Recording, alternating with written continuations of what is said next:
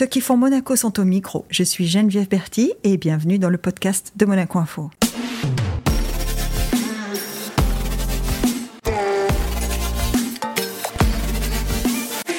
C'est un créateur aventureux, hyperactif, un visionnaire qui décrypte facilement les nouvelles tendances au fil de ses voyages et de ses expériences. Il offre de nouvelles perspectives dans le secteur alimentaire ou de restaurant, pour le commerce de détail et le B2B dans le monde entier. Son objectif est d'atteindre le client final et de l'informer sur ce qu'il mange, mais aussi de faire naître en lui des émotions, jouer avec les contrastes et générer un élément de surprise dont il se souviendra. Notre invité du jour a un credo Food is the new fashion. Bonjour Ricardo Gironi. Bonjour. Ricardo, quand on dit food is the new fashion, est-ce que ça veut dire que tu penses que la tendance est à table? C'est ça que tu veux dire? Entre autres, entre autres. Euh, c'est un petit, c'est une petite euh, phrase un peu catchy, comme on peut dire, euh, pour, pour, prendre un peu l'attention des, des, gens sur les réseaux sociaux en général. Mais c'est vrai que j'ai voulu, à travers la nourriture, dynamiser un petit peu ce segment le et, le, et, le voir peut-être à travers, à travers mes projets, mes restos ou mes, mes produits, comme un produit de mode à la base. Donc, euh, oui, bah, c'est comme ça qu'on fait le plus beau restaurant de Paris, par exemple. Entre autres. Le plus beau restaurant de Milan, pour l'instant aussi, hein, récemment. C'est très joli. Mais là, on commence. Ça, ça, c'est le travail architectural, d'accord. Donc, ça, c'est sûr que c'était, euh, c'était, on était très, très honorés d'avoir euh, deux fois en, cinq ans le, même prix pour la même marque dans deux villes européennes assez, assez importantes. Donc, c'était pour Beef Bar, ça, d'ailleurs. Et d'ailleurs, c'est avec un Barré Poyer, une autre société monégasque, avec laquelle on a, ben, on a commencé depuis, depuis tous les deux, tous les trois avec Christophe, avec Émile, en 2007 ou 2008.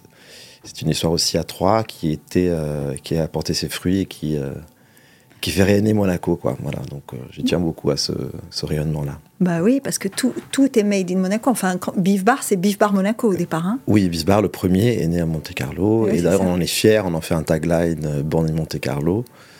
Ça aussi, on pourra en parler parce que pour moi, c'est fondamental pour, euh, pour le rayonnement, non seulement la principauté, mais c'est aussi le fait que euh, moi, j'ai grandi ici, je suis pratiquement né ici. Ah Mes parents étaient déjà résidents quand je suis né. Mais au fait, on se rend compte que on vit dans un pays qui a une image, une aura, et peu de gens en profitent. Mais quand je dis en profite, c'est pas forcément financièrement, c'est euh, on se rend pas compte. Et ça, je l'ai appris peut-être avec le temps, euh, comment Monaco est perçu à l'étranger par les gens qui forcément ne connaissent pas ici ou qui ont vu Monaco à travers à travers nos princes, nos histoires, nos grands prix. Mais c'est vrai que ça fait rêver quelque part quand on, on essaie de s'échapper, ou on, on, essaie de créer une marque. Mm. C'est un, c'est une plus-value que, que j'ai absolument pas voulu euh, négliger. négliger. Au contraire, il faudrait que beaucoup plus d'entrepreneurs de Monaco réussissent à exporter aussi cette image parce que ça fait vendre et parce que c'est. Euh, disons que dans, mon métier aussi, c'est plus facile, c'est la restauration, c'est l'hospitality, c'est tout ça, donc ça va avec. Il y a d'autres marques qui le font ça bien, comme APM, je trouve. Ils exportent très bien leur marque de Monaco et donc euh, c'est bien. C'est un Made in Monaco qui, est, qui, a, qui, a, des valeurs qui sont assez présentes. Hein, euh. Parce que, en fait, tu dis c'est une aventure à trois, mais toi, ce que tu fais, c'est que tu, jour, tu intègres le business familial. Voilà au début des années 2000, hein, si je ne me trompe pas. Tu intègres le business familial et le métier de la famille Giraudy, c'est la viande. À la base, c'était la viande. C'est toujours la viande d'ailleurs. Hein D'accord. Disons qu'en 2000, en tout cas, c'était la viande. En 2000, c'était la viande. Alors, c'est une anecdote que je raconte assez souvent, mais peut-être pas, pas aussi longuement qu'on a la chance de le faire ici aujourd'hui, donc ben je pourrais en profiter. Vas-y. Euh, donc, je fais l'université internationale. Bon, je fais l'école américaine à Nice, donc tous les jours à Nice. Je fais euh, l'université à Monaco. Elle a changé de nom, je ne me souviens plus comment elle s'appelait à l'époque. L'IUM Oui, avant, elle avait un autre nom. Je, euh, University, je sais pas, un truc, voilà, voilà. Bon, c'est la même, la même. Elle la était même. la même. À l'époque, elle était au stade. je me retrouve vraiment pas mal, mais je, sens que je peux pas être né à Monaco, enfin avoir grandi à Monaco, faire Monaco, et même faire la fac à Monaco, pour après revenir à Monaco. Bon, je me suis dit bon, je vais quand même partir. Donc au bout de la première année, je l'ai faite ici. Je suis parti à Londres et j'ai fini, j'ai fait les deux dernières années de ma de la fac donc à Londres.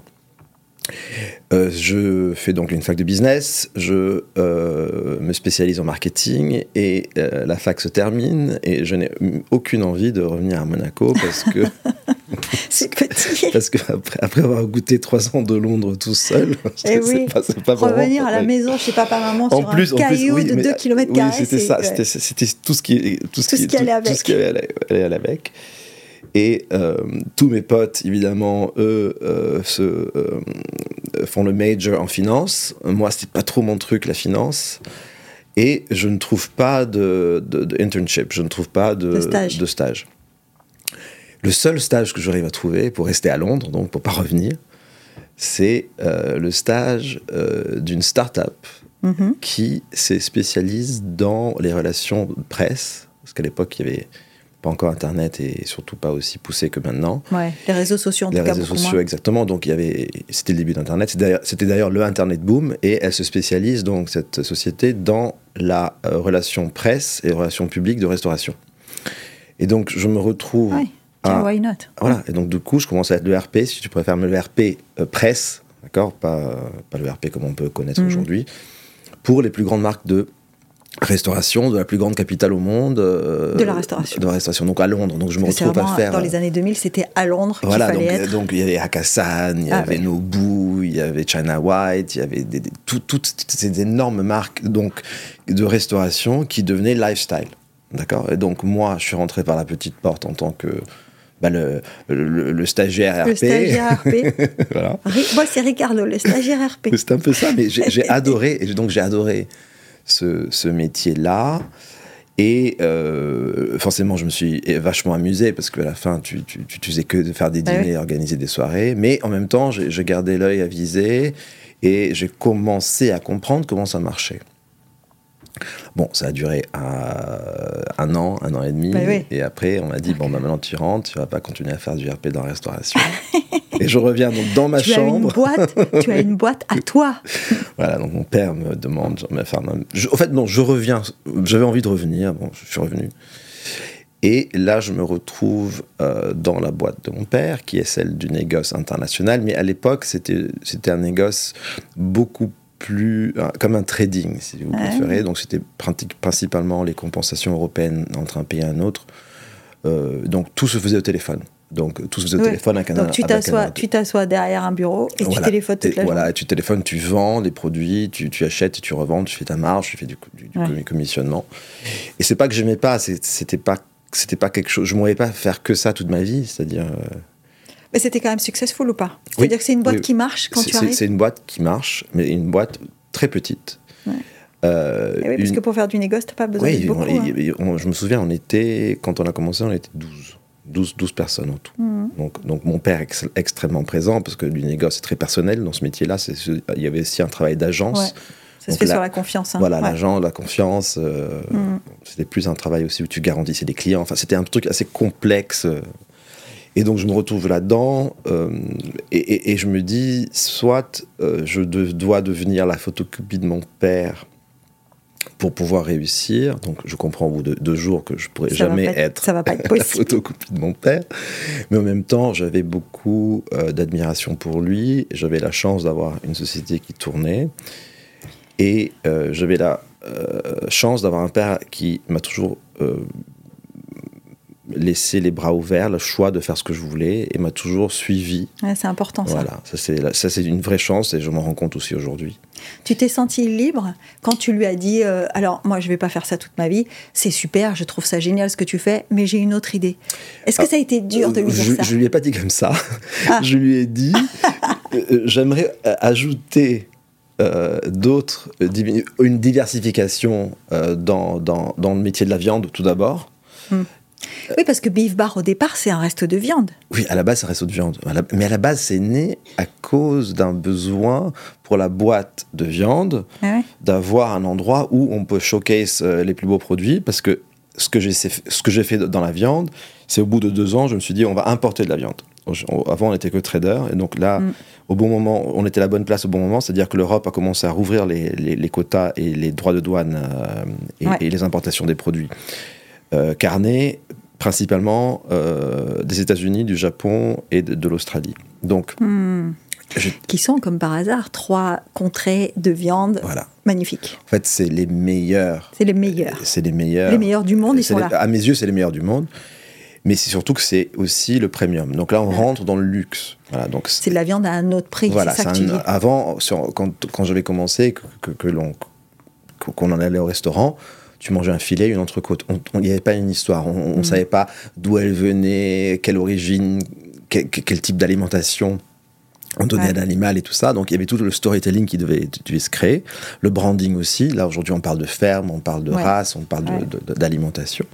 Et donc du coup j'ai réussi à, trouver à travers le monde entier tous ces petits producteurs et ils m'ont donné confiance grâce à l'activité initiale mon père. Oui parce qu'en fait Giraudy c'était un nom. C'était un nom dans le B2B évidemment. On n'est pas du tout connu sur le, sur le marché du B2C. C'était pas du tout le, but aujourd'hui. Même aujourd'hui on vend à des distributeurs donc c'est pas du tout ce qu'on cherche mais ça, ça nous a permis d'avoir le produit. Alors, une fois, j'avais, donc j'ai eu donc le produit qui est arrivé en Europe, le, produit qui coûte deux fois plus cher, voire trois fois plus cher que, euh, d'habitude. Que, que d'habitude, et donc il faut, il, faut, il faut convaincre les chefs de, euh, de l'acheter. Et donc, tu peux l'acheter que si tu le goûtes. Goûte. Et donc, à la base, Beef Bar était né comme une ah aide à la boîte de viande pour pouvoir inviter les chefs du monde entier venir goûter le produit. Donc c'est pour ça que j'ai fait venir les fours des États-Unis.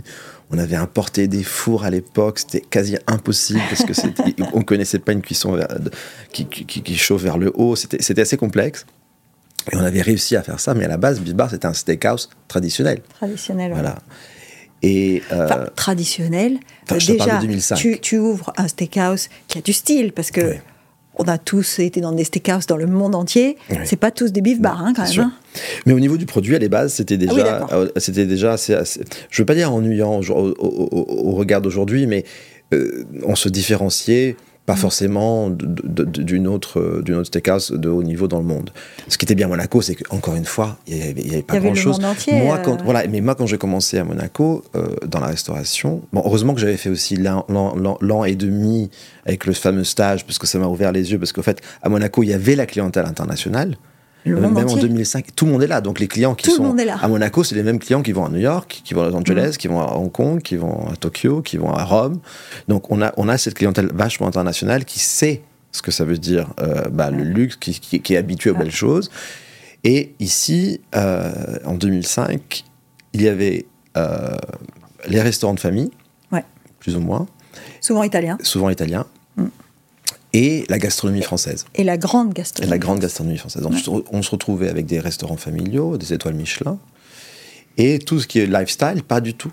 pas il n'y avait, y avait, rien. Vraiment, je te parle de 2005, donc il y a bah, presque 20 ans, il n'y avait rien. Et, euh, et, donc c'est là où j'ai réussi à me dire bon bah, peut-être qu'il y a quelque chose à faire parce qu'encore une fois je suis à la, bonne place au bon moment et je me suis dit peut-être que ça, ça va prendre. Alors tu dis, ah bah, tu dis, je suis à la bonne place au bon moment, mais là, quand je t'écoute, je me dis, on a parlé d'éco, on a parlé marketing, storytelling, mais on parle aussi acquisition immobilière, parce qu'encore faut-il, tu dis, il faut s'installer à Monaco, donc il faut trouver les endroits. Euh, on, parle de plein de choses qui ne sont pas ton métier de base. Non. Et donc, quand tu dis à papa, je vais ajouter un truc. Mhm. il était content. Encore une fois, il m'a toujours, il m'a toujours, euh, et ça c'est une vraie qualité. Ma mère d'ailleurs aussi, euh, un peu moins, plus hésitante, mais il bah, m'a toujours laissé. Comme oui, toutes les mamans. C'est compréhensible. C'est compréhensible. Mais si j'y pense aujourd'hui, je savais absolument pas où j'allais quelque part, j'ai pris, des. Enfin, aujourd'hui, avec l'expérience que j'ai, forcément, je comprends mieux les choses. Mais si je devais faire ce que je fais à l'époque, c'est vrai que j'aurais pu tout perdre tout de suite. Enfin, on a eu beaucoup de chance. beaucoup de euh, chance. Le beef bar, ça ouvre et c'est un carton immédiat. Tout de suite. Tout de suite. Alors, euh, je l'avais fait avec euh, donc Mimo, avec, avec, qui je commençais, parce que lui, il avait le Capitano. Après, on avait acheté le mm. restaurant d'à côté. Après, il y avait Alain. On était, on était trois amis. Et on avait vraiment fait ça comme ça, par, par pur. Euh, hmm. Par pur. Euh, vraiment par. Euh, comment vous dire par oui parce que toi en fait tu te dis est-ce que le fait de te dire moi il y a une activité déjà dans la boîte donc j'ai pas j'ai pas vraiment besoin de ça pour vivre? Non c'était pour m'épanouir voilà. c'était pas du tout pour c'était pas du tout une question financière l'argent est venu plus tard et le fait de pouvoir m'exprimer moi je, suis à la base on, on, me dit toujours que je suis un businessman mais moi je me vois beaucoup plus comme un créatif ça, c'est. alors, créatif qui aujourd'hui, alors on est en 2023, on est à 43 restaurants dans le monde. Oui. Quand même. Oui. Euh, si j'ai bien lu, il y a une dizaine, voire une quinzaine d'ouvertures entre maintenant et, 2000, et fin 2024. Exactement. Oui. Euh, donc, là, on n'est plus dans. Alors oui, tu crées à chaque fois le nouveau resto, etc. Mais d'ailleurs, on va, tu vas nous expliquer comment tu fais parce qu'on aimerait tous avoir la recette. Mais, mais au-delà de, au de ça, tu es quand même un businessman. Enfin, il faut avoir un peu de sens des affaires. Oui, c'est pas possible sinon. Oui, mais c'est ce que, ce que je veux dire par là, c'est que je suis presque, je suis devenu un businessman dans la restauration, mais à la base, euh, moi, ce qui me faisait vibrer, c'est euh, bah, de créer. Parce que alors, ce qui est très étrange aussi, c'est que les gens le savent souvent pas ou on, confond, on pense que je sais cuisiner. Je ne, sais, je, je ne sais pas cuisiner, je ne sais pas cuire un œuf, je ne sais pas dessiner une ligne droite. Mais c'est pas possible. Non, ce jour, je sais pas faire. mais, mais, mais, je, mais, mais j'imagine mes restaurants. J'imagine mes assiettes. J'imagine mes plats. Euh, je, je, suis assis avec mes chefs tous les jours. Mes tu chefs, goûtes? Tu goûtes je goûte tout, Mais j'ai même plus besoin de goûter. C'est-à-dire que je comprends si la recette qui est proposée soit par moi, soit par mes chefs, hmm. a sa place dans le concept. Parce que c'est surtout, ah, c'est ça. C'est une cohérence. C'est comme le design, voilà, exactement. C'est le design. On peut voir un design magnifique qui ne colle pas avec un concept, mm. et vice-versa. Donc aujourd'hui, quand on prépare une recette, euh, je, je, vois la recette et je me dis, c'est parfait pour ce type de restaurant. Et donc, ce qui va avec, l'expérience qui va avec. Donc ça, c'est fondamental.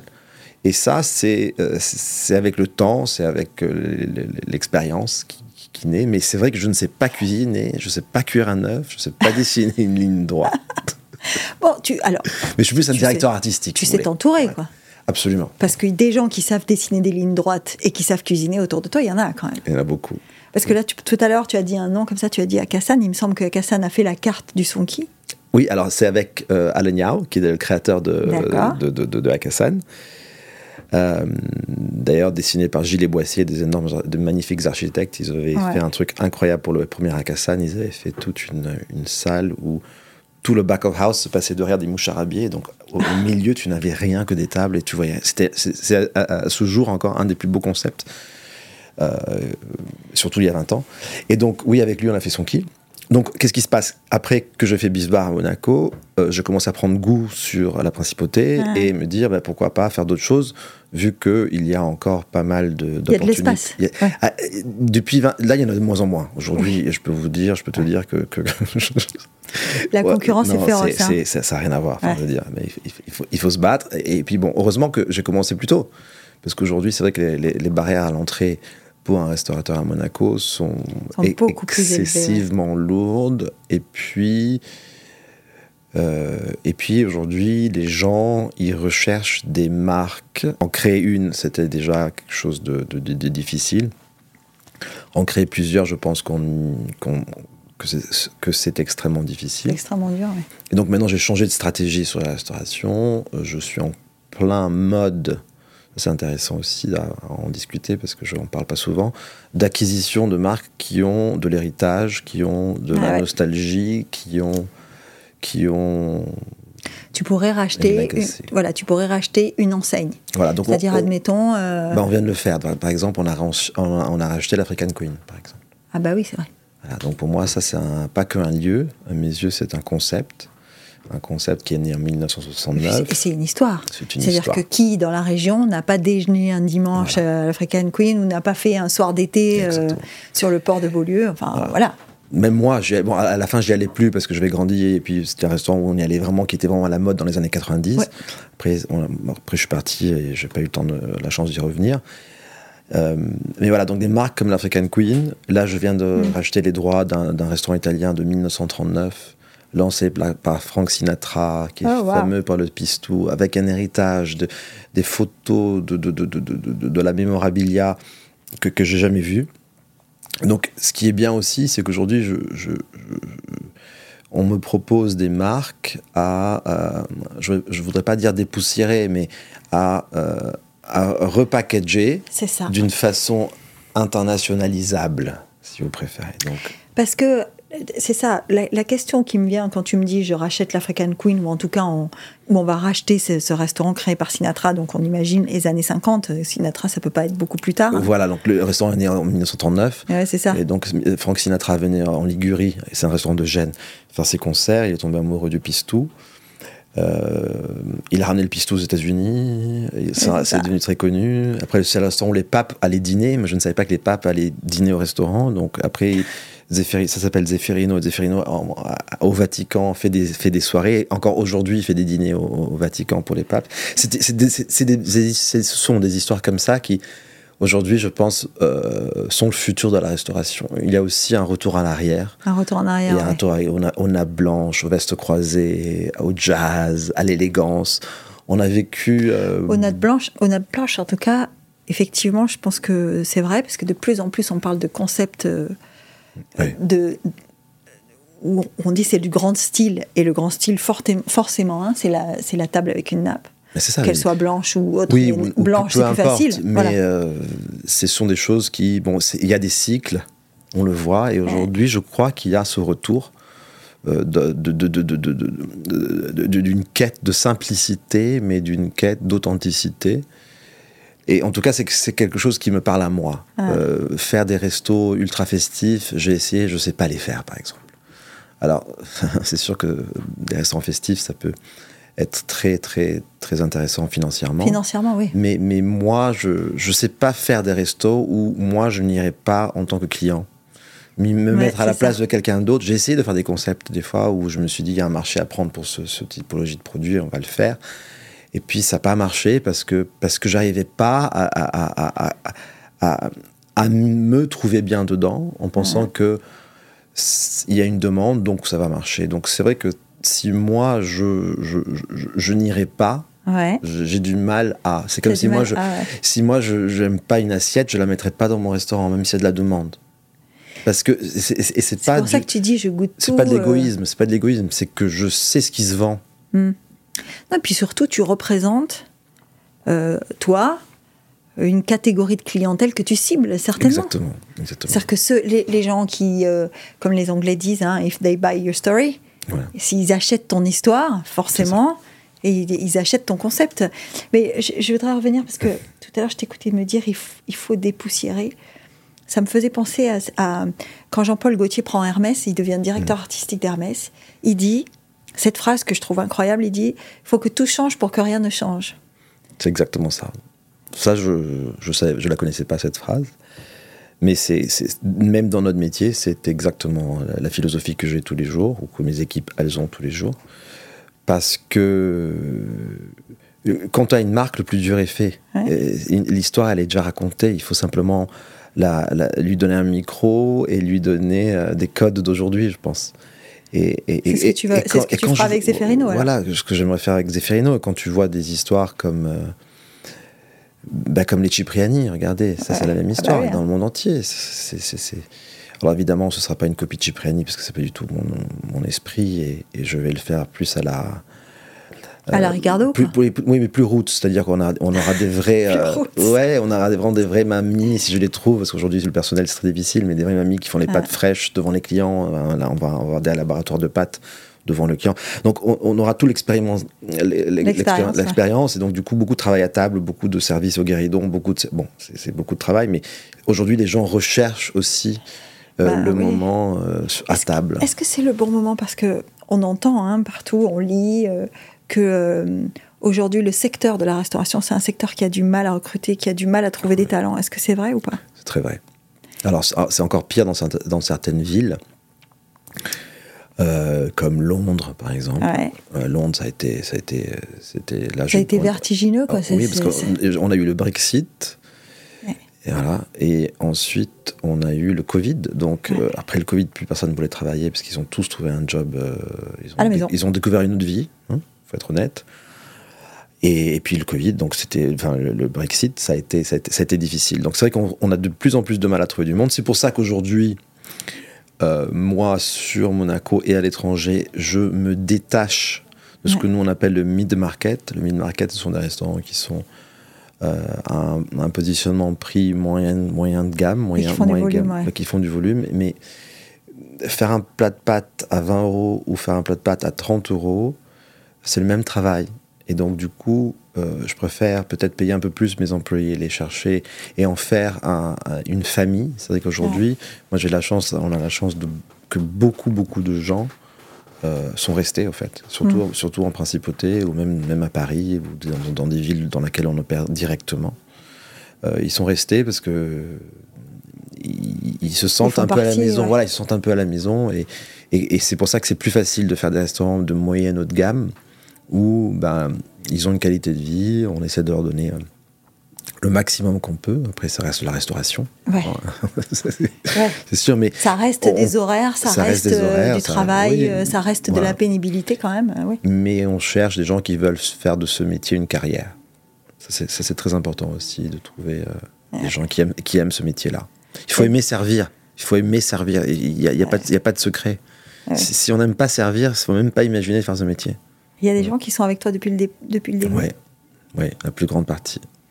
Vous êtes combien là? Alors, sans parler de tous les serveurs du monde entier, mais mhm. le noyau qui entoure euh, Ricardo et qui est là depuis le départ et qui fait grandir l'histoire, vous êtes combien? Alors, autour, si tu devais les compter, toi. Non, mais autour de moi, euh, j'ai peut-être 20 personnes qui, qui, qui, mm. à moi directement. Que, que ça peut être, par exemple, mon chef Thierry, euh, qui était là depuis le premier jour, est toujours là. Voilà. Par exemple, tu vois, des gens, des gens incroyables, exceptionnels il fait tous tes restos pour aller euh, lui, faire les recettes le, ou pas corporate chef ouais, de tout le groupe. Ah ouais. D'accord. Donc, euh, après, évidemment, vu qu'on a plusieurs concepts, mm. on a plusieurs pays, il est entouré d'une équipe de, de 4 ou 5 autres chefs.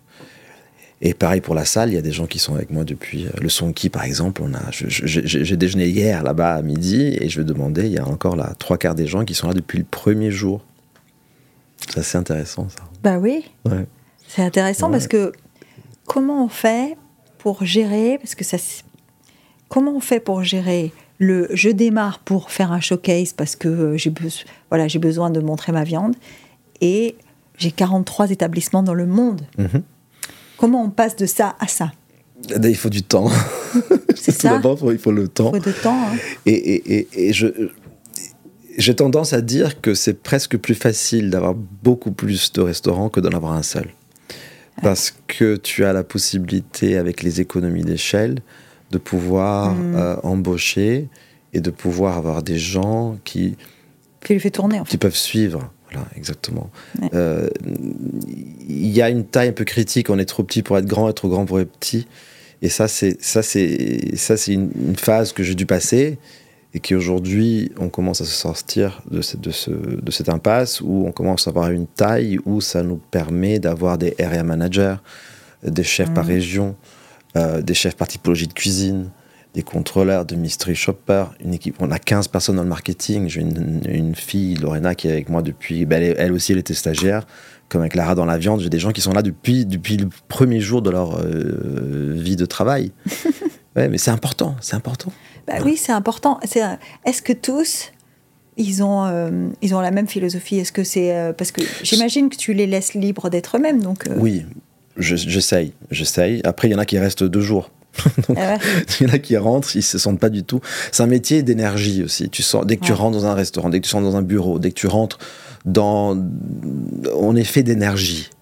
Tu vois, donc euh, ça se sent tout de suite si tu rentres pas. T'as des coups de cœur comme ça quand tu arrives, euh, je sais pas moi, à Bangkok et tu dis là je vais acheter ou tu dis non, passe pas du tout? Euh... Les endroits comme ça, t'as eu, as eu ce truc qui s'est déclenché? Oui, oui, souvent, très souvent. Parce que rue Marbeuf, j'imagine, quand tu te dis je vais faire un bif bar là-dedans, il faut y avoir une étincelle. Hein c'est pas, pas immédiat ah comme, comme, histoire. Hein. alors, moi, je connaissais euh, pas très bien Paris, mais je connaissais ce restaurant. Ça s'appelait la Fermette Marbeuf. Oui. Et euh, très très vieux restaurant très très très vieux restaurant. Je me souviens qu'il y avait une, ben, il y a toujours la salle qui était euh, cachée, un monument historique, et puis était caché pendant la deuxième guerre mondiale par la résistance pour pas que les nazis la découvrent et la, et la détruisent. Et euh, je me retrouve avec euh, mon futur associé sur Paris qui a son fils qui est agent de foot à Monaco et qui me dit euh, j'ai trouvé le restaurant voilà mais j'ai trouvé le restaurant parfait pour Paris. Je dis arrête parce que moi aller à Paris c'était en 2016 c'était pas évident. Hein. C'est une période compliquée en 2016. Hein oui et à l'époque une marque qui s'appelle Beef Bar. Mm où forcément, il faut dire, il va appeler un chat un chat. Monaco n'est pas vu peut-être comme la, un monégasque qui arrive, vous avez le beef bar dans, dans, dans, la rue où il y a que des étoiles et les chefs étoilés. C'était pas évident. C'était pas évident. Donc moi, je suis rentré par la petite porte, j'essayais de faire douce. Je, je, je mets jamais moi en avant, je mets les marques en avant et, le mm. produit. Donc le produit parle pour lui-même. Donc heureusement qu'on avait le produit parce que ça, j'étais sûr et tranquille. Vous aviez la viande. Et voilà, oui, mais ça c'est important, ça s'appelle Bifba. Et donc je me retrouve avec euh, avec euh, avec ce restaurant et à l'époque c'était Joël Rebuchon qui devait qui devait euh, le reprendre et les monuments historiques lui avaient interdit de toucher, de mettre la cuisine dans la salle qui était euh, protégé par les monuments. Et donc, il a laissé tomber euh, le projet. Le projet. Il voulait faire son trois étoiles, parce qu'il n'avait pas de trois étoiles en France. En France. Et, et je l'ai revu, on, est devenu, on était devenus amis. Et quand je l'ai vu, il m'a dit J'ai pensé à toi pour ce restaurant, parce que c'est après qu'on l'a acheté. Hein. Et il m'a dit C'est parfait pour, pour ce que tu veux faire, et bonne chance. Et on a fait un jambon ensemble. un jambon de bœuf de Kobe. Il a mis ça dans tous ses ateliers. On avait fait même une émission. Ah oui, oui, on, avait collaboré là-dessus. C'est un grand homme. Et, euh, et, beaucoup de mes équipes viennent de chez lui d'ailleurs. Beaucoup de mes équipes, d'ailleurs mon chef qui a commencé avec moi, euh, venait de son école. D'accord. Et euh, lui aussi, une cuisine simple, bonne. ça me parle. Voilà, ça me parle. Hmm. Quand, tu, quand tu te lances dans l'aventure, est-ce qu'il y a des rencontres qui sont déterminantes pour toi à cette époque-là? Euh, euh, Revenons 20 ans en arrière. Ricardo, qui, qui traverse ou qui arrive dans la vie de Ricardo et qui déclenche tout ça aussi? Alors, on a dit Robuchon, le chef, le, chef qui vient de chez lui, bon, très bien. Voilà. Bon, il y a Émile et Christophe évidemment pour l'architecture, évidemment, ça c'est sûr. Parce que toi, tu te dis tout de suite, je vais faire des restaurants beaux. Euh, je me dis, il faut qu'on fasse des restaurants lifestyle, évidemment. Lifestyle, ça veut dire magnifique. Il faut que ce soit. Oui, plus que beau. Il faut que ce soit plus que beau. Oui, il faut que ce soit euh, des moments. En fait, ce soit des moments. Quand tu vas au resto, voilà, ben, tu vas pas que au resto, tu vas faire une soirée, un moment et et, donc des, rencontres, il y en a tout le temps, tous les jours. Euh, en particulier, s'il y a d'autres personnes, je peux pas. Euh, j'ai toujours cru dans ma petite voix. Quand je sens les choses, je vais dans des endroits. Tu m'as dit là, par exemple, quand, mm. quand je suis allé, je rentre d'Argentine il y a trois semaines. Je suis allé en Argentine pour faire un dîner parce qu'on avait gagné un prix et donc on était là-bas. Et je suis allé dans, dans un des meilleurs restaurants au monde euh, argentin et viande. Viande. Euh, et tu vois, là, je me suis dit, mais ok, ben, j'ai un restaurant comme Anaï à Paris, je l'ai fait avec Cola Greco, qui est incroyable, c'est un pote aussi. ben, j'ai décidé de développer ce concept parce que je me suis dit, bah, j'en avais un seul. Des fois, c'est des stand-alone qui peuvent devenir aussi des, des, des, des, mini-chaînes. Ouais. Des mini-chaînes, voilà. Donc, euh, c'est vrai que j'ai toujours des idées, j'ai toujours des. Euh, Est-ce que c'est difficile à suivre? Est-ce qu'il y a des gens parfois qui te disent, calme un peu, s'il te plaît? Là, Tous les jours. Ah ouais Tous les jours. Tous les jours Tous les jours. Tous les jours, ils me disent Basta, tu fais beaucoup de choses. Parce que, en fait, c'est très difficile pour moi parce que, comme je te dis, je ne sais pas cuisiner, je ne sais pas dessiner, mais, mais, mais, mais, il faut que je me projette. Il faut que j'ai toujours, eh il faut que j'ai toujours des idées pour qu'est-ce qu'on mm. va faire de nouveau l'année prochaine, qu'est-ce qu'on va faire de nouveau dans deux ans, euh, comment on peut ne pas faire endormir les marques, comment on peut faire toujours faire revenir les clients parce qu'il ne faut pas qu'on s'endorme sur, sur nos lauriers. Et, heureusement, heureusement, moi j'ai énormément d'idées. elles ne sont pas toutes bonnes. elles sont pas toutes bonnes. J'ai énormément d'idées. Mais, Est-ce que ça veut dire on me canalise. Je dors pas la nuit. le moment entre, entre les 15 minutes avant de fermer les yeux, de m'endormir, là, c'est où je crée le plus. Ah, c'est ces 15 minutes, oui, c'est magique ça. Hein. T'as un petit truc pour noter à Non, non, je note pas. Alors, je, je note tout sur mon iPhone, mais sinon, je, non, non, je, je pas. C'est vrai, je note tout sur mon iPhone. Toutes les recettes et tout, je note tout sur mon iPhone et j'envoie mes équipes.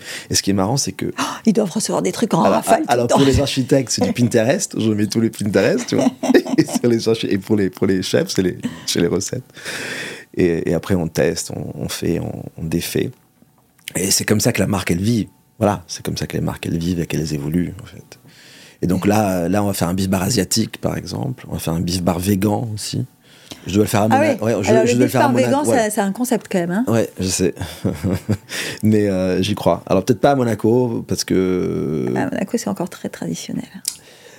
Disons que si j'ai euh, la possibilité d'en faire un, il serait peut-être plus intelligent de le faire dans une capitale comme Londres.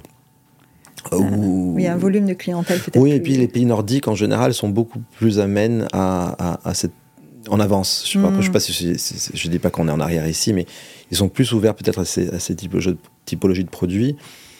Et par contre, un bisbar asiatique avec les barbecues coréens, voilà, moi je suis en train de me battre avec mes équipes pour qu'on ait euh, la possibilité d'en faire. Les barbecues coréens sur la table? Oui, c'est ça. Ah oui. Mmh. Il y a rien, euh, les viandes, oui. Donc tu vois. Et, du coup, alors tu dis, je me bats avec mes équipes, euh, j'ai des idées tout le temps, je note sur mon iPhone. Très bien. Et le, le, quotidien de Ricardo, parce que tu es quand même marié avec deux enfants. Voilà, exactement. Et est-ce qu'il y a de la place pour ces trois personnes-là ou pas? Alors, évidemment qu'il y en a. Évidemment qu'il y en a, mais évidemment que je devrais en donner un peu plus. Hein, ah. Je suis honnête aussi, donc je me rends compte qu'ils grandissent. Parce que les petits, ils grandissent. Hein ouais, je sais. J'en parlais avec ma soeur ce matin, elle est venue me voir dans le bureau, elle m'a dit écoute, passe plus de temps parce que ça grandit très vite. Elle a raison, elle a aussi un enfant de un an de moins que mon plus petit, donc euh, c'est vrai qu'on se rend pas compte, mais. Euh, c'est vrai qu'aujourd'hui. Ils te le disent? Ouais. te le Non, eux ne me le disent pas encore. Euh, ils commencent à me faire comprendre que je dois peut-être mettre un peu le, le haut là sur les voyages. C'est surtout les voyages, au fait.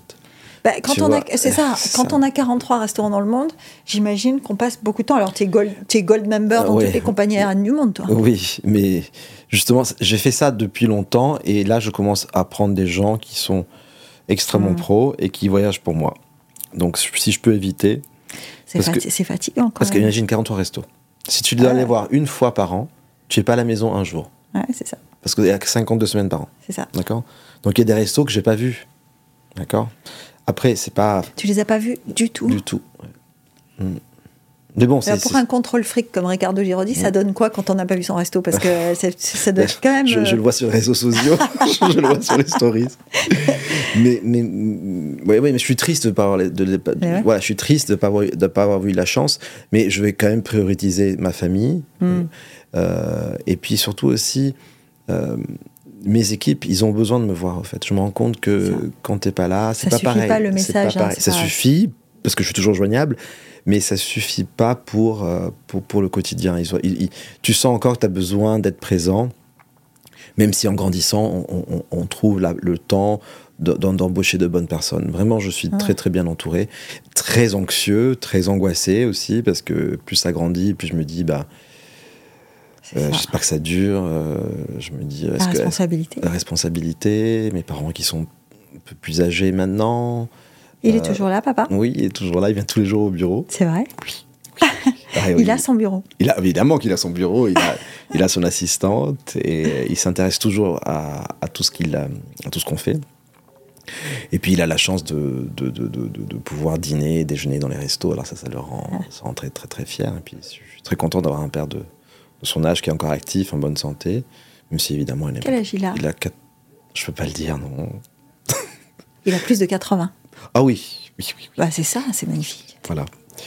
Mais je te le dis après, mais il veut pas que je dise au microphone. Il a, plus de 80. Voilà. voilà. Non, mais il est, il est surtout, il est super. Et, et surtout, c'est aussi important d'avoir un père qui est fier ouais, mm. bien sûr. Mm. C'est très important. Il te, le donne dit pas, son avis il le dit pas à moi, il le dit aux gens qui me le disent. Est-ce qu'il te donne son avis, par exemple? Il va dîner chez son qui? Est-ce qu'il te dit ça, c'était pas, ça, c'était bien Ah oui, oui. Et, un peu moins maintenant parce qu'il est un peu plus fatigué, mais euh, il m'a toujours donné l'avis critique. Il, il, ah. il, me dit pas si c'est bien il me disait, il me disait, ouais, tu peux changer ci, ça, mais bon. C'est un Mais la bonne ambiance, ouais, en général, lui, il aime beaucoup l'ambiance. Donc quand il va, quand il est tac, il y a la musique, par exemple, il adore, il est là, il reste.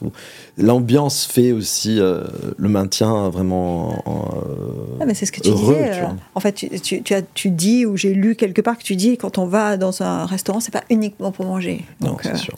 C'est pour l'ambiance, c'est le moment. L'accueil. L'accueil. Euh, c'est tout, c'est un tout.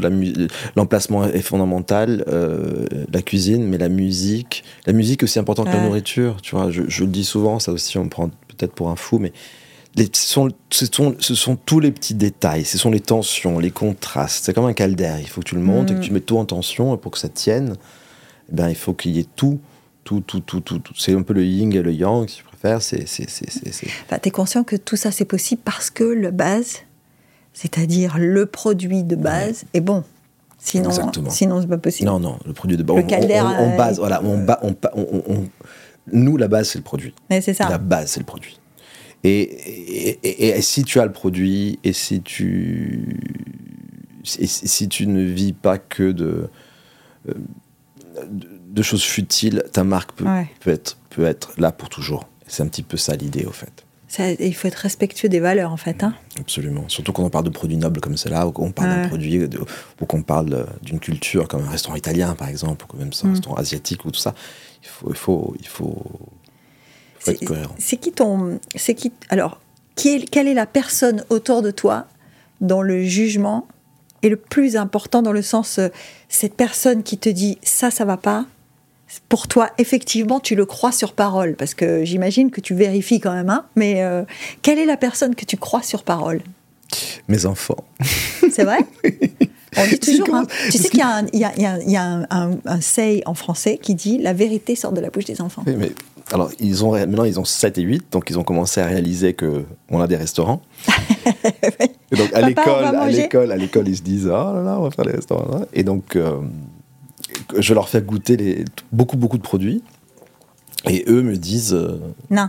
Et ils me disent ce que disent les enfants à l'école, donc je sais un petit peu comment, comment les parents aussi, de qu'est-ce qu'ils pensent. Parce que souvent ils répètent ce que les parents Oui, donc qu'est-ce qu'ils pensent. Et donc du coup, donc, je connais aussi un petit peu à travers les enfants ce que pensent les parents des, des amis et ça, ça, me met aussi à, réfléchir sur euh, la stratégie qu'on peut adopter sur Monaco ou à l'étranger ou où que ce soit. Quand on a des convictions, euh, parce que là tu dis, ça me, ça j'entends ce que les gens disent, est-ce que c'est facile de confronter ces, convictions à l'avis des autres? C'est-à-dire, toi, tu dis, moi, je pense que c'est ça, et tu entends autour de toi que les gens disent, ah, c'est pas bien. Ben, Est-ce que c'est facile, ça? Écoute, il faut qu'on s'habitue. Euh, la chose la plus difficile pour moi, ça a été euh, au début. Hein, euh, ça va te paraître peut-être anecdotique, mais pour un restaurateur, c'est quand même assez difficile. C'est TripAdvisor. Ah non, mais, je, te crois ah, sur parole. là, je pourrais en faire une dissertation. Je pense qu'on n'a pas le temps. Euh, c'est terrible. Hein. Mais c'est inimaginable ce que ça peut être. C'est cruel en fait. Cruel, surtout quand tu es quand quand tu as mis, tu, as mis toute ton énergie, tout l'argent que tu as, tout ce que tu, tout, tout ce que tu peux. Alors on n'est pas, euh, on n'est pas des, on n'est pas des robots, on est des êtres humains. Et puis tu as le, le, hater, le hater public mm. qui a pas forcément des connaissances culinaires euh, les plus aguerries mm. au monde ou l'expérience la culinaire la plus, la plus, la plus évoluée, qui, euh, qui parce que c'est cher ou parce que, parce qu'il n'a pas eu la table ou parce que pour une raison quelconque, ben, il te massacre. Donc aujourd'hui, je ne lis plus les TripAdvisor. Non, non, non. Et euh, je pense que en tant que restaurateur, on devrait nous demander si on veut jouer le jeu ou pas. Hmm. C'est-à-dire que pourquoi être soumis à, euh, à ces jugements populaires obligatoires Alors, des fois, il y a des très très bons commentaires, il ne faut pas que je dise, mais pour le et, souvent, les bons commentaires, je, les remercie toujours et je suis toujours très. Euh, un très, bon commentaire qui peut être critique. Voilà, très, très, très, très, très juste. Mais il y a beaucoup de. Il y a beaucoup de méchanceté, c'est tout. C'est la méchanceté qui, qui m'a qui m'a euh, qui m'a peut-être le plus euh, heurté, fait du mal au, début. Aujourd'hui, je te répète, je, je suis quelqu'un d'assez sensible, donc forcément, ça me, ça me perturbe. Donc je les lis plus. je les lis plus. tu dis, je suis quelqu'un d'assez sensible. Est-ce que tu te rends compte qu'un success story, euh, le tien en tout cas, ce success story-là, est-ce que tu te rends compte que ça peut générer, alors la jalousie, c'est un, un mot qui est pas beau, mais en tout cas de l'envie parce que tout le monde ne se rend pas compte du travail qu'il y a derrière. non, je sais. Et euh, fort heureusement, j'en souffre pas trop de ça. Je suis pas trop. Euh, tu es préservé? Je suis assez préservé. Je, je, je, suis pas entouré de gens envieux. Et euh, je pourrais comprendre que ça. Que, que, que, Après, moi, j'ai toujours vu les gens qui, qui, qui, qui, ont fait des choses bien comme euh, des gens à qui j'aimerais euh, suivre voilà des exemples. et pas et pas que euh, bah, ils ont réussi donc je suis frustré que moi je n'ai pas réussi. Moi je, je, je, je, mets toujours la barre la plus haute possible. Et, et, les parasites comme le TripAdvisor ou comme les gens jaloux j'essaie d'éviter de, de m'entourer bah il y a des gens que tu connais depuis très longtemps et, et qui ont changé d'attitude avec toi ou très peu très peu très peu encore une fois, ici, on est assez préservé. Tu vois, ici, même, si, même si évidemment, je n'ai pas les mêmes amis que quand j'étais plus enfant, ou, tout ça. Mais ça, c'est le cours de la vie, ça, c'est pas la réussite. Hein, c'est le cours de la, réussite. Et puis, c'est paradoxal, mais moi je me dis, je me vois pas comme euh, en ayant réussi forcément. oui, mais parce que je suis dedans tous les jours. Et, et, et, et, je, vois de plus en plus de problèmes en fait. Et donc tu te dis pas j'ai réussi, je dis oulala, il y a encore des problèmes qui arrivent. Et donc, Peut-être qu'avec le recul, et je, ne veux pas sembler euh, ah mais qu'est-ce qu'il dit non, Mais c'est vraiment sincère, c'est-à-dire que je, je, je, me sens, enfin c'est pas que j'ai des yeux aussi, et, et, tu vois des, commentaires comme les tiens me font énormément, énormément, plaisir, ou mes amis aussi me le disent, donc je je, suis pas bête, donc je, me rends compte que on a, non, non ça on sait que tu veux, mais non, ça, je me rends compte que, voilà que, que, je fais surtout pour mes équipes, on a fait une belle histoire, on a fait une belle histoire, voilà, on a fait une belle histoire. De là à euh, je, pourrais le réaliser peut-être quand j'en serai sorti ou que je serai euh, euh, détaché. Mais j'y suis physiquement et, en présence tous les jours. Et justement, t'as pensé à vendre? T'as pensé à t'arrêter? Ou pas? Oui. Parce que 43 établissements, tu m'as dit juste avant qu'on commence, je vais trahir un secret, tu m'as dit c'est 43 fois plus d'emmerde. Je, le dis. Ça, c'est ça, je le dis parce que c'est vrai. Ah oui. on imagine les relations humaines, les ressources humaines, les, les, les investissements financiers, euh, les, les, trucs administratifs. Enfin, on imagine tout ça. la qualité, des choses qu'on peut pas imaginer. Le, le, ce qui est le plus difficile aussi dans ce métier, c'est euh, les fuseaux horaires. Ah ouais. On se rend pas compte, mais la nuit, l'autre se réveille, l'autre se couche, donc tu jamais, jamais, jamais tranquille. parce que quand on, se lève, bah, Saint-Barth, il va se coucher, ou vice versa, je sais pas comment ça va. Donc c'est vrai que tu, tu, tu, tu tout le temps envahi par. Euh, tu as des messages tout le temps, tu es un patron accessible Oui, trop. Et ça, c'est un autre problème. et là aussi, je suis en train je de. Sens, Je, sens je sens que j'ai mis le doigt sur le truc. Les WhatsApp, entre 150 200 WhatsApp par jour, il n'y a plus ah de vie. non, je sais, je sais, je sais, je sais. Je sais. Mais je, je suis en train. Voilà. ouais, non, mais je sais. je suis en train, justement. Là, je suis en train de me structurer pour le faire mieux. Ah Est-ce que j'ai pensé à vendre? Oui. Est-ce que j'ai envie de vendre? Pas forcément. Euh, pourquoi? Parce que. Ah non, tu es en train d'acheter là. oui, voilà. Non, mais après, je pense que l'union fait la force aussi. Ça dépend quelle est la stratégie. Si je dois me, si je dois peut-être faire un partenariat stratégique avec un groupe pour pouvoir grandir plus ou pour pouvoir euh, donner plus de tranquillité, de sérénité à ma famille dans le futur, euh, pourquoi pas? Si mes enfants veulent pas continuer, pourquoi pas? Si mes enfants veulent continuer, oui, mais je n'ai pas envie de les obliger ou, ou imaginer que ils vont devoir faire ce que j'ai fait. Donc, euh, j'espère garder la valeur de, ce que je fais. Ça, c'est sûr. Ça, c'est le grand enjeu, en fait. Hein. Ça, c'est le grand enjeu, de garder la valeur, de grandir le plus possible. Mais après, s'il y a des partenariats stratégiques, pourquoi pas S'il y a euh, les aléas de la vie, pourquoi pas On ne sait pas. Parce que tu parles de partenariat. c'est pas l'objectif personnel. Ouais, je, c'est pas le, c'est pas le but ultime de faire la, la culbute et partir. C'est pas du tout, du tout, du tout ce que j'envisage. C'est pas, c'est pas ton histoire en tout cas. Non, parce qu'elle est pas née comme ça. Elle n'est pas née comme ça. Tu fais pas un business, toi, en fait. Au bah, départ, elle est en tout née cas, en tu tant fais que créateur. Parce que je t'ai dit, je suis né comme quelqu'un qui, aime, qui, qui, qui adore, tout d'abord, j'adore ce métier parce que j'adore manger, j'adore créer. Je ah me sens on en bien. a beaucoup parlé. Tu adores manger, oui, toi. Ah oui, j'adore manger. Ah oui, j'adore. ah mais j'adore. Et, et, même si je sais pas cuisiner, je fais pratiquement toutes les recettes avec mes chefs. Donc j'ai une connaissance. Et malgré, et malgré ça, t'apprends pas. Ah non. mais non, c'est trop tard, j'ai 48 ans, je vais pas prendre. Non, non, non, non. Et puis, et puis, 48 Oui, et puis ils le font mieux que moi, les chefs, non? Alors 48, oui, alors ils le font mieux que toi. Ça, ils le font mieux que toi. 48, ça veut dire que quand tu démarres, t'as pas 30 ans. Hein non, je, bah, ouais, ben, tu vois, ben, en 2000, je commence en 2003 la restauration. C'est un restaurant à Nice qui a mal tourné d'ailleurs. Tu vois, le premier que j'ai ouvert, ça a mal tourné. Ouais. Et, et, le Bivard, c'était le deuxième. Mais euh, ouais, j'avais 28, 27, 27, 28 ans. Et puis quand j'étais à Londres. Parce que c'est jeune quand même. C'est hein. assez jeune, c'est pas non plus trop trop jeune. Est-ce qu'il y a eu un moment dans toute cette histoire, on, a, on vient de parler de cette histoire qui n'est pas finie et on est ravi de l'entendre, mais euh, est-ce qu'il y a eu un moment où tu as été découragé Oui, plein de fois. Plein de fois. Comment on fait quand on est découragé Et qu'on sait que tout le monde attend le WhatsApp, l'idée, la réaction, le commentaire Alors, bon, ça va être cliché hein, ce que je vais te répondre, mais le, Covid, ça a été évidemment. Ah bah. laisse tomber, là, c'était.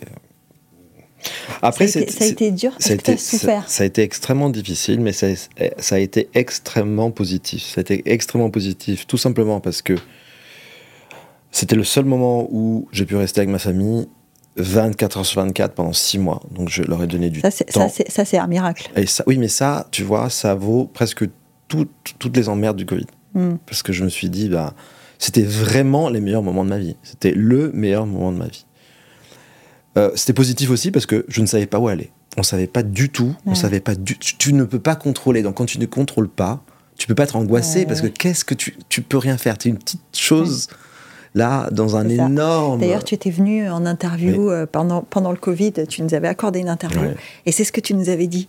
Tu avais dit, le truc, c'est qu'on ne sait pas où on va. Ah, là, on ne sait pas du tout où on allait. J'ai beaucoup souffert à Monaco du Covid. ça, c'est un autre discours.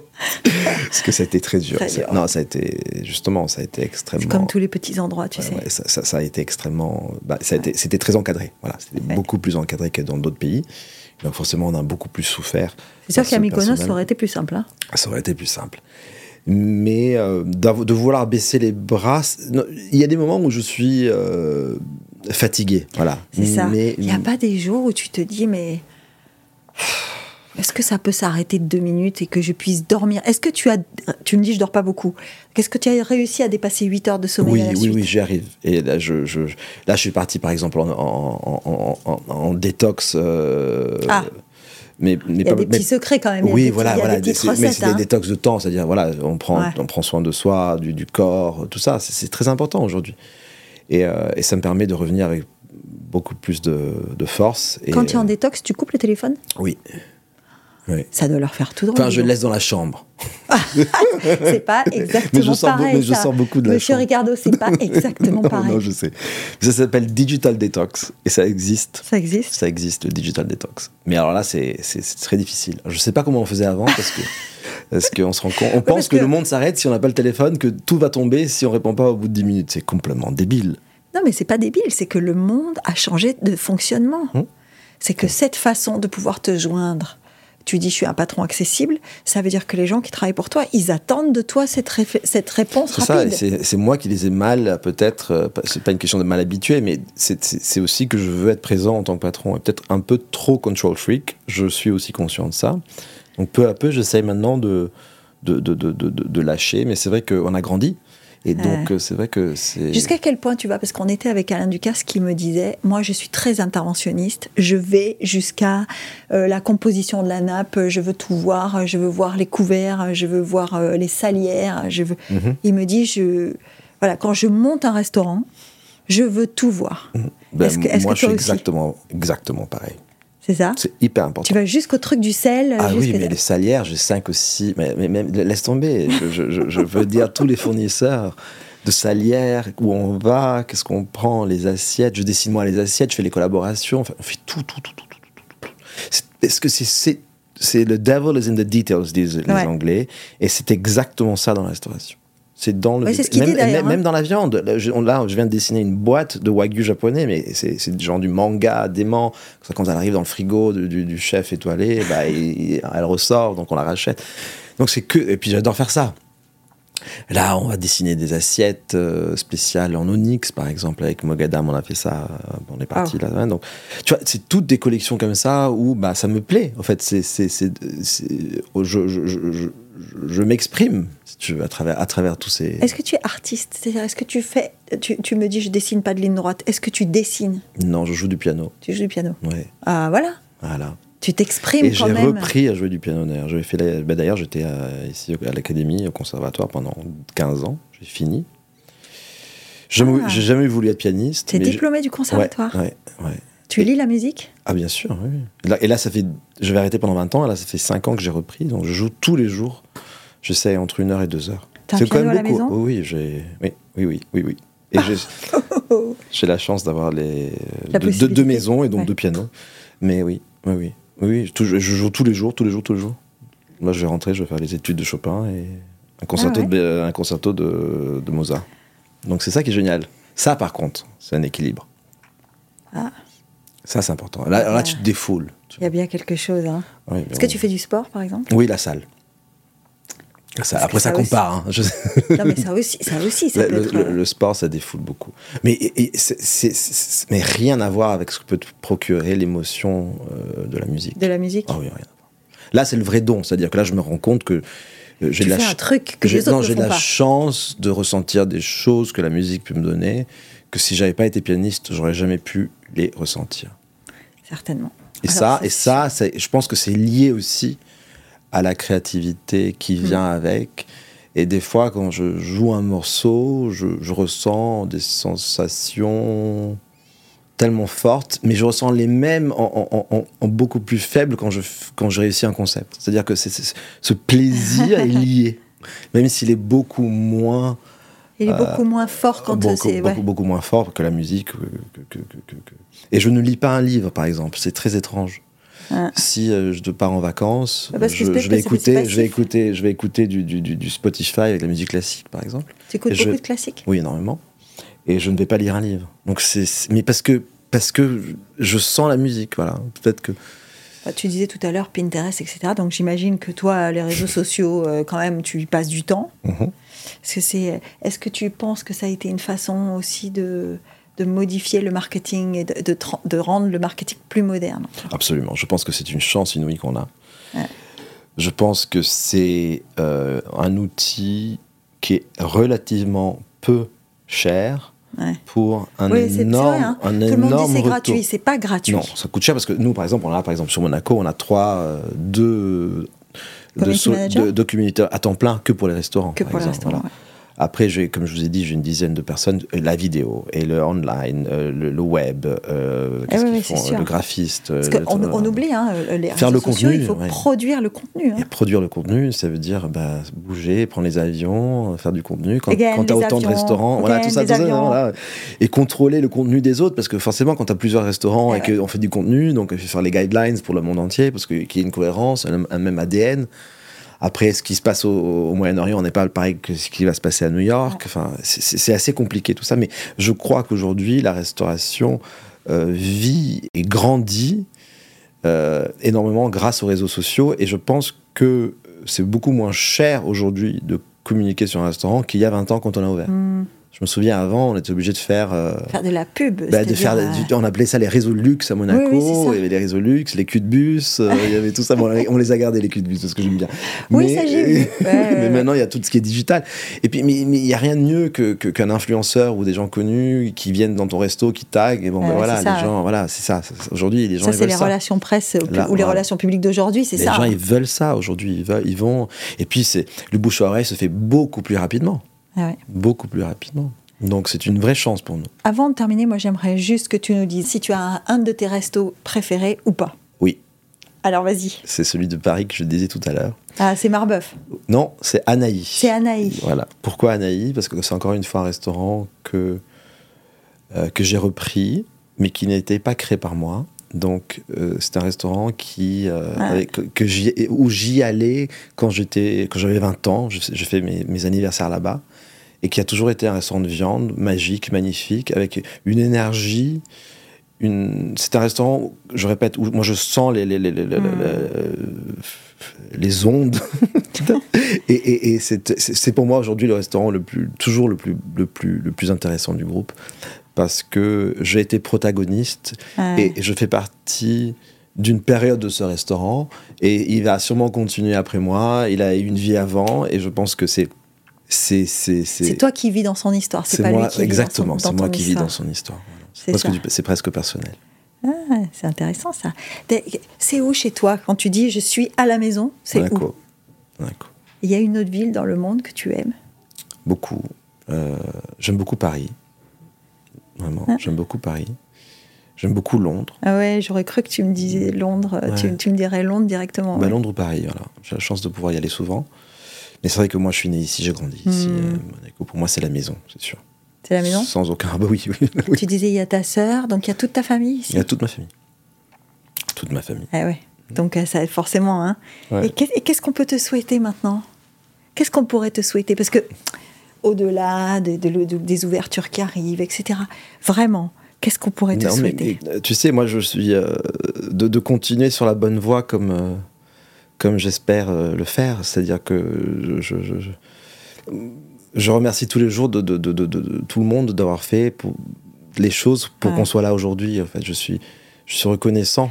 J'aime bien regarder en arrière. J'aime bien regarder en arrière. Le matin, quand tu, parce qu'on a tous ce moment où on se regarde, où on se brosse les dents, où on se rase, enfin peu importe. Qu'est-ce que tu te dis là? Tu te dis je suis content? Ça dépend des jours. Ça dépend des jours. Ça dépend des jours. Ça dépend des jours. Euh, Overall, quand même. J'ai du mal à m'arrêter et dire je suis content. Je suis ah. plus dans la euh, qu'est-ce qu'on va faire pour mieux améliorer la journée, pour mieux faire les choses. Mais c'est vrai que je commence à sentir aussi le besoin de vouloir me calmer. Voilà. Alors, ce qu'on te souhaite, c'est de trouver un peu de calme. Voilà. C'est ça C'est gentil. Ça, c'est, ce, qui, ce qui, à mon avis, serait quand même le meilleur moyen de te voir repartir en flèche derrière. T'inquiète pas, je pense que ça va arriver. merci Ricardo, c'était vraiment un très grand plaisir de passer ce moment avec toi. Merci à vous, vraiment. Merci.